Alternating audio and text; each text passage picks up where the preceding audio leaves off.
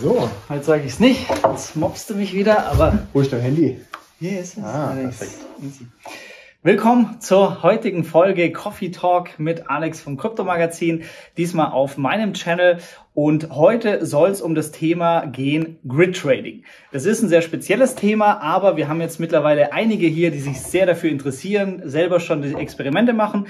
Falls das dir noch gar nichts sagt, ähm, schau dir einfach mal die Videos an. Und für die, die schon dabei sind, heute als Thema Grid Trading, wie immer bei dem Format 20 Minuten.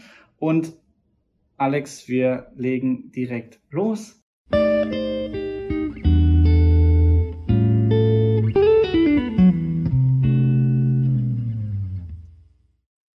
Also grundsätzlich die Idee des Grid Trading war ja letztendlich die Schlussfolgerung aus fast zweieinhalb Jahre Grid, also Trading Bots programmieren. Die ersten Bots waren ja keine Grid Trading Bots, sondern waren eben Versuch, der Versuch über Exponentialfunktionen Martingale äh, Nachkaufprozesse mit progressiven Nachkäufen und so zu optimieren. Ich weiß, das ist jetzt sehr nerdy, aber das ist halt das, wo man halt Deep Dive dann drin war. Man hat versucht, mit technischen Indikatoren zu optimieren.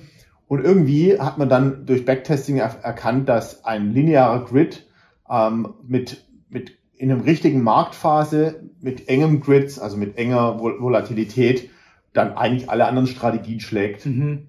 Ja, also interessant zu sehen, weil wir sagen ja oft, die Lösung ist wahrscheinlich eine sehr einfache. Und du hast gemeint, du hast am Anfang auch beim Bot riesen Codezeilen, ganz viel, noch ein Indikator und da noch was. Und dann gesehen, ja, eigentlich funktioniert voll gut eine sehr einfache, lineare Grid-Strategie. Ja, letztendlich ist es aber trotzdem so, die, die Mathematik bestätigt sich immer wieder, egal was du machst. Baust einen Indikator rein als Sicherheit, zum Beispiel ein RSI, um sich zu fragen, äh, kaufe ich erst, wenn der RSI unter 30 ist oder sowas. Dann hast du auf der einen Seite mehr Sicherheit, das ist wohl ganz gut. Du bist weniger im Drawdown, weniger Minus, aber du machst auch weniger Gewinn. Mhm. Es ist eigentlich total linear und das ist super interessant, weil diese Grid-Strategien sehr, sehr gut zeigen, wie proportional das Risiko-Chancen-Verhältnis sich verändert. Ähm, oder, oder andersrum, wie es gleich bleibt eigentlich, je nachdem, wie man das Risiko ansteigt, gewinnt man mehr. Wenn man weniger Risiko hat, gewinnt man weniger. Das ist ganz mhm. einfach. Und da lässt sich halt viel dann über die Kapitalmenge steuern mhm. oder die Abstände oder eben. Und das finde ich cool. Du hast ganz klar determinierte Parameter, mhm. in die du dich optimieren kannst. Mhm. Ja, also ich muss sagen, das war meine Entdeckung äh, oder durch dich dieses Jahr äh, des Jahres, weil es einfach immer noch viel Spaß macht. Es ist wenig Aufwand, also morgens, mittags und es sind eher so die strategischen Überlegungen, soll ich größere Positionsgrößen machen, enger, äh, schließen wir mal Orders in dem Zusammenhang eine Frage, die ich gerade habe oder was ich mit dir diskutieren würde, deine Meinung. Ähm, ich habe ja in meinem Account sind 8000 Dollar ähm, und das wird jetzt pro Monat 1500 Dollar mehr. Das heißt, ein Monat, dann sind wahrscheinlich 9.500 Dollar. Die Frage, äh, die sich mir jetzt stellt, ist auch, lasse ich den Account immer mehr anwachsen und mache Grid Trading mit immer mehr? Ähm, oder ist es da auch sinnvoll, jetzt Gewinne rauszunehmen? Ich bleibe bei 8000 und schöpfe jeden Monat Gewinne ab und kaufe Bitcoin aktuell günstig. Da bin ich mir gerade am Gedanken machen, wie das für mich ideal ist. Also Grid Trading, genau, Grid Trading schlägt Hodl nicht. Das muss man wissen. So das heißt jetzt nicht, dass man es nicht machen sollte. Das heißt, wenn du am Anfang deines Jahres, mal bald, nehmen wir mal an, wir fallen 80 Prozent im Kurs. Und jetzt kaufe ich einfach mit meinem ganzen Geld den Coin. Und dann warte ich bis zum nächsten Bullrun und All-Time High dann wirst du diesen Gewinn mit Grid Trading nicht machen. Das ist einfach so. Du kannst dieses, diesen Bullrun nicht outperformen.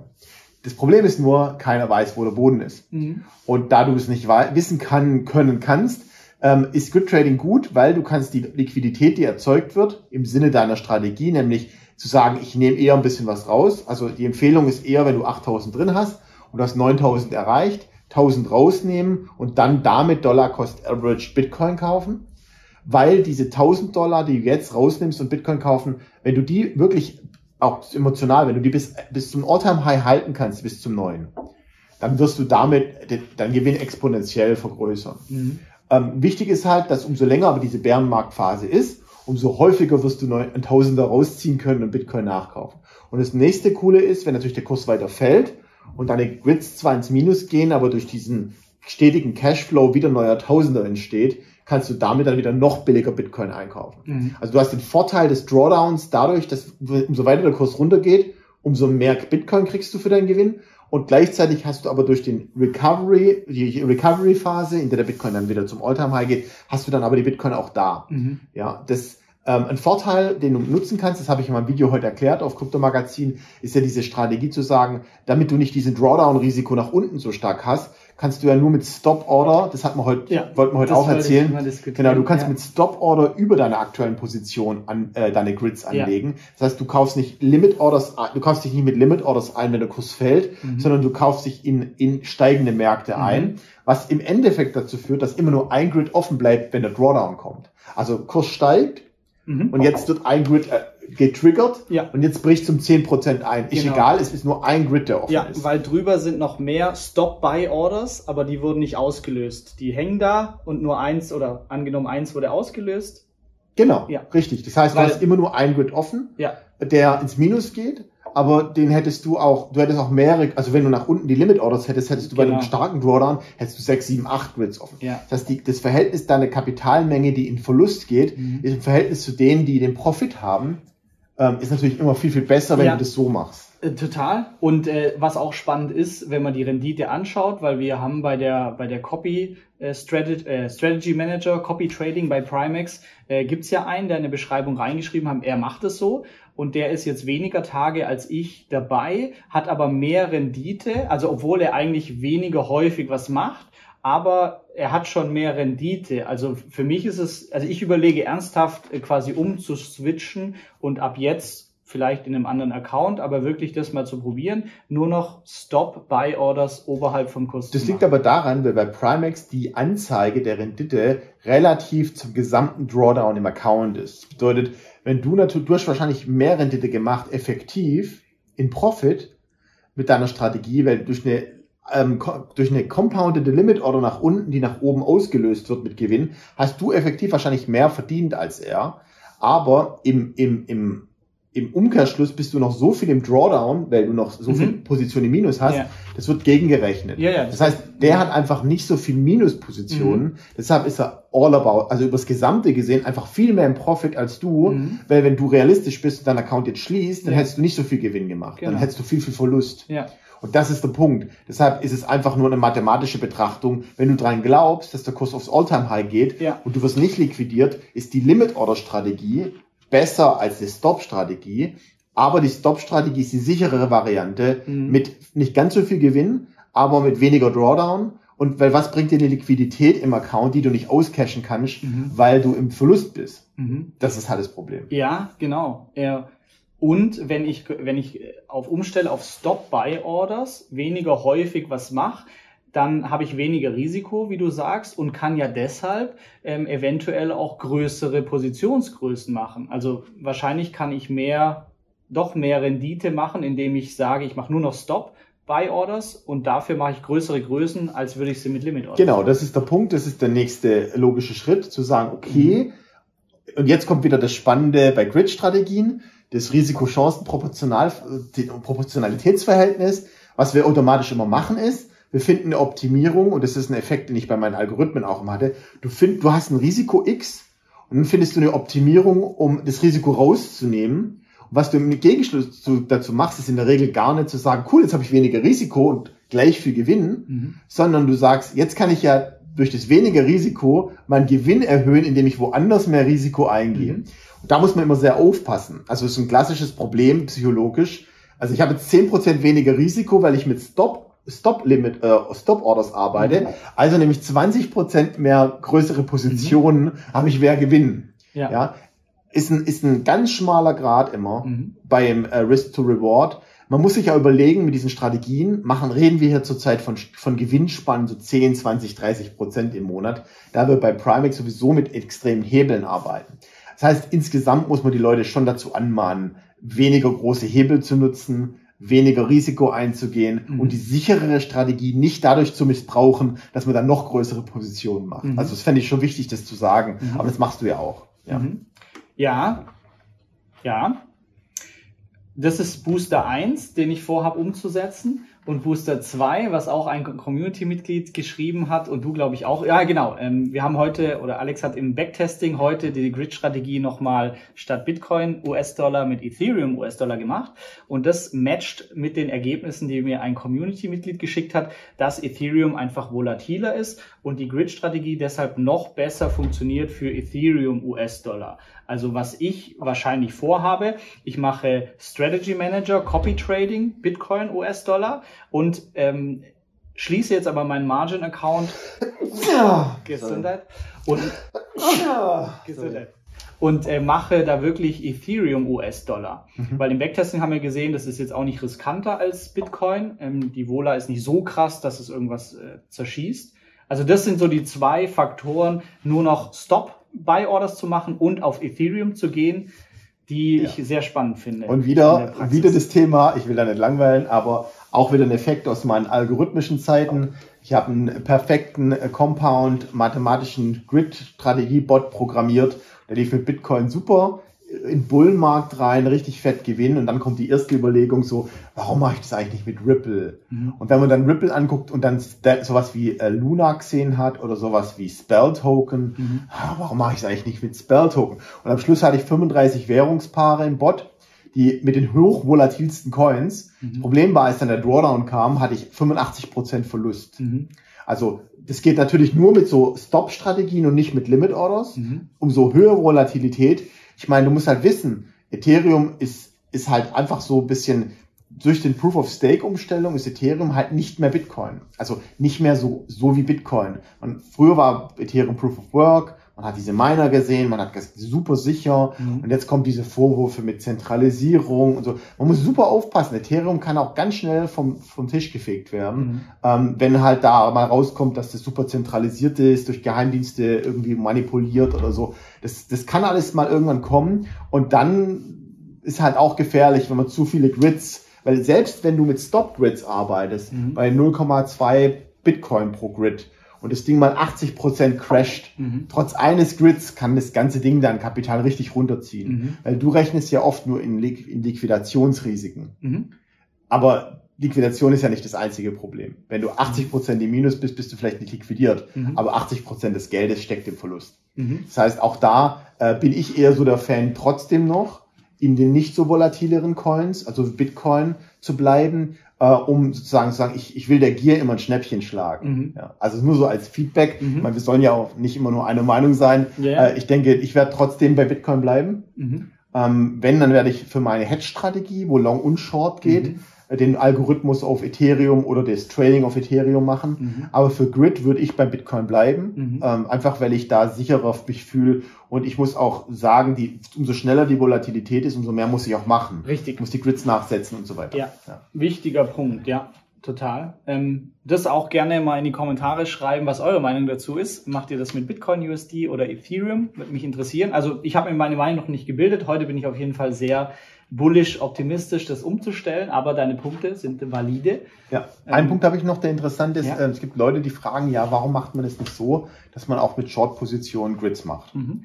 Ähm, das ist auch was, was ich jetzt nicht mache, weil beim Bitcoin ist es, also bei, bei Short-Positionen ist es einfach so, ähm, beim Long ist es so, das Schlimmste, was passiert ist, dass ein Coin von, von 1000 Dollar auf Null geht. Das ist die Range, 100% nach unten.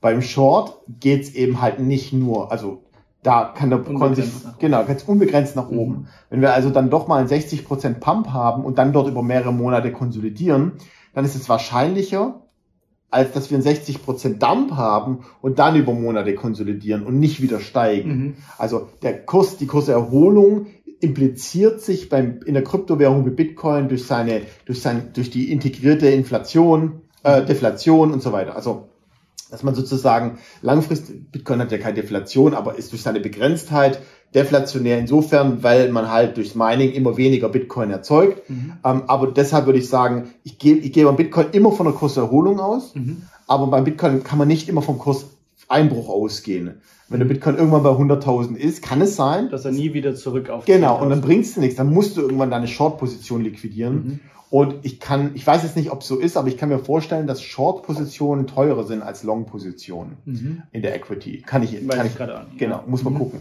Ich kann mir das vorstellen, dass es teurer ist, einen Leerverkauf zu machen. Mhm. Ja. Mhm. Spannend, spannend, ja.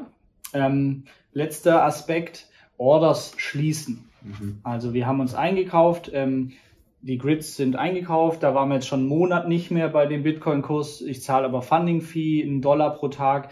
Ähm, ein Community-Mitglied hat was ganz Nettes geschrieben. Er überlegt es so, wenn meine Funding-Fee den Betrag übersteigen, den Take-Profit, den ich machen würde, wenn die jemals wieder in Gewinn kommt, wenn das quasi aufgefressen ist durch Funding-Fee, dann schließt er die mit Verlust. Aber dann halt zu spät eigentlich. Das ist also Frage. ist eine gute, ist eine gute ja. Idee. Mhm. Wenn man irgendeine, irgendeine Formel braucht man. Ja. ja.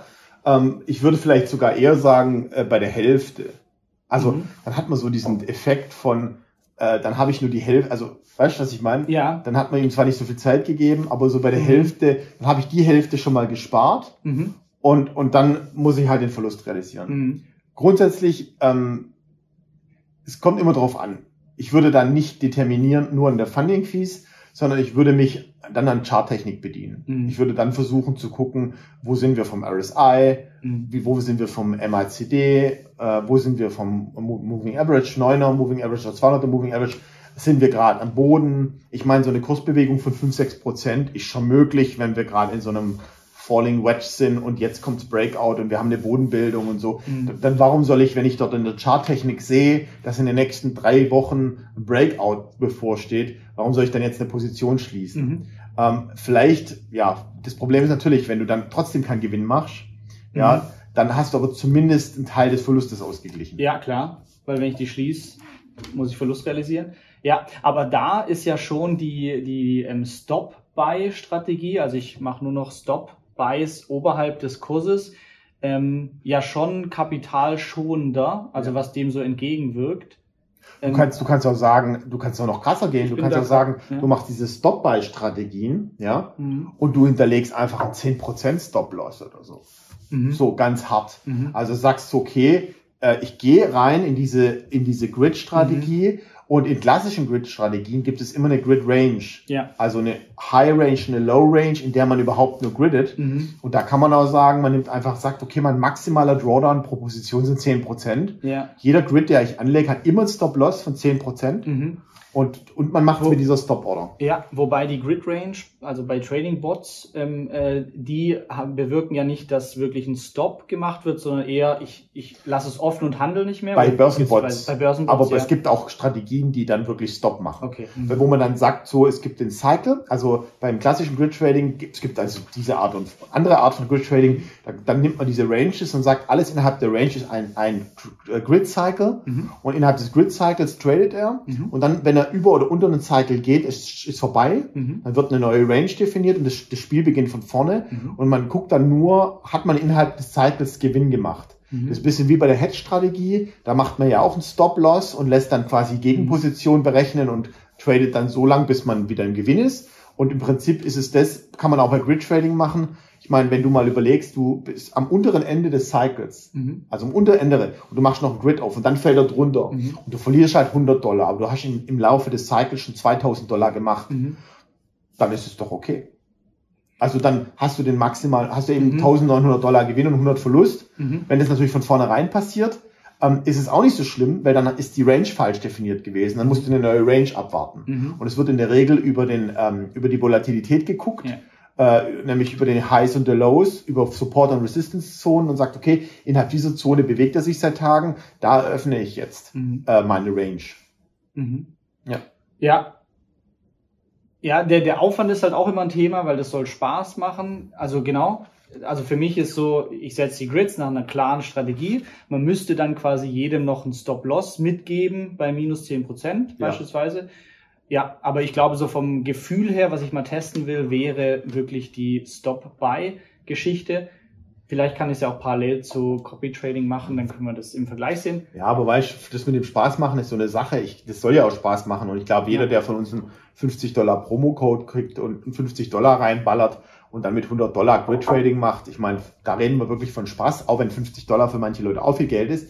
Aber ich meine, wenn jemand da mal wirklich 10.000, 20.000 Dollar rein hat, dann ist, glaube ich, wichtiger, als dass es Spaß macht, dass er eine Strategie hat, bei der er sich sicher fühlt, dass er nicht liquidiert wird mit 10.000 Dollar mhm. äh, oder 20.000 Dollar und oder dass er einfach auch die, die Liquidität schützt, dass nicht einfach mhm. sinnloses Geld ins Minus geht. Mhm. Ähm, da muss man schon auch sehen, dass die Grid-Trading-Strategie, egal ob es mit Stops oder mit Limit ist, wenn wir Richtung Bullenmarkt gehen, kann man dann, muss man vielleicht sogar in alternative Strategien wechseln, wie diese Hedge-Strategie zum Beispiel, die ich fahre, wo es dann wirklich in beide Richtungen geht, weil so ein Breakdown von 80, weil umso, natürlich umso weiter wir am All-Time-High sind, umso wahrscheinlicher sind Breakdowns von 60, 70, 80 Prozent und die kannst du mit der Grid-Strategie einfach nicht mehr, fast mhm. nicht mehr auffangen. Mhm. Egal. Und, und, wenn, dann musst du die Positionsgrößen kleiner machen. Mhm. Und das ist dann der Trade-off. Eigentlich im Bullenmarkt, wo alle Geld verdienen, müsstest du eigentlich die Trades kleiner machen. Ja. Und das wird dann natürlich schon ein bisschen doof und dann hat das doch keinen Spaß mehr dran. Mhm. Also die Strategie, glaube ich, ist ganz gut jetzt ja. in den nächsten Wochen Bärenmarkt. Sobald wir bemerken, dass wir die 200er Moving Average auf dem Daily durchbrechen und jetzt der Bullenmarkt losgeht mhm. und wir wirklich mal wieder um 50.000 sind oder so 40, 50.000,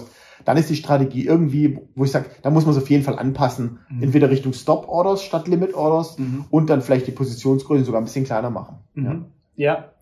Ja, also Spaß wahrscheinlich nicht das richtige Wort, aber Aufwand. Also mir wäre zum ja. Beispiel der, die paar Renditepunkte mehr wären es mir nicht wert, jeden Tag jetzt irgendwie zehn Minuten länger und immer noch Stops zu überlegen. Da würde ich mir dann sagen, okay, ich mache weniger Geld rein und investiere anders. Ja. ja. Aber das kann man auch fix machen. Man kann auch einmal ausrechnen, wie viel ist ein Prozent, wie viel sind zehn Prozent und das dann in 1000 Dollar bei Bitcoin einfach fix hinterlegen. Mhm. Ja, also ich mache auch immer nur 100 Dollar Schritte genau. und rechne auch nicht mal ein Prozent aus. Ich mache auch 100 Dollar Schritte. Ja. Dann kann man sagen, das Stop ist 2000 Dollar. Mhm.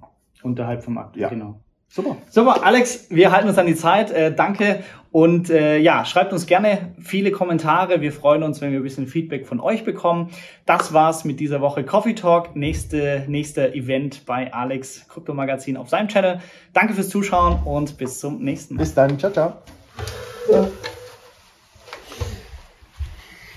Danke, dass du bei dieser Podcast-Folge dabei warst. Du konntest was mitnehmen leite ihn gern an deine Freunde weiter, die mit dir Vermögen aufbauen wollen. Geteilte Freude ist doppelte Freude. Alle wichtigen Links der Folge findest du in den Show Notes. Wenn du den Geldschnurrbart Podcast aktiv mitgestalten möchtest, verlinke Geldschnurrbart auf Instagram und stell uns deine Frage. Vielleicht ist sie dann schon bald Thema in einer neuen Folge. Ansonsten hilft uns jede Bewertung auf iTunes oder Spotify. Vielen Dank dafür. Auf das unser Vermögen und unsere Zufriedenheit weiter wachsen. Bis zum nächsten Mal, dein Geldschnurrbart.